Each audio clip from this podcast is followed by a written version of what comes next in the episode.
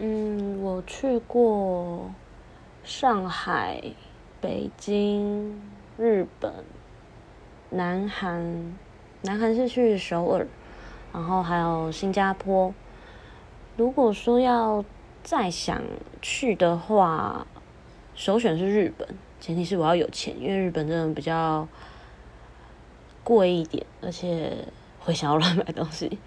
然后，如果是自由行的话，就是我自己随便可能包一拎，机票买着，然后订个随便的旅馆就出门的话，我会想要去新加坡跟南韩吧，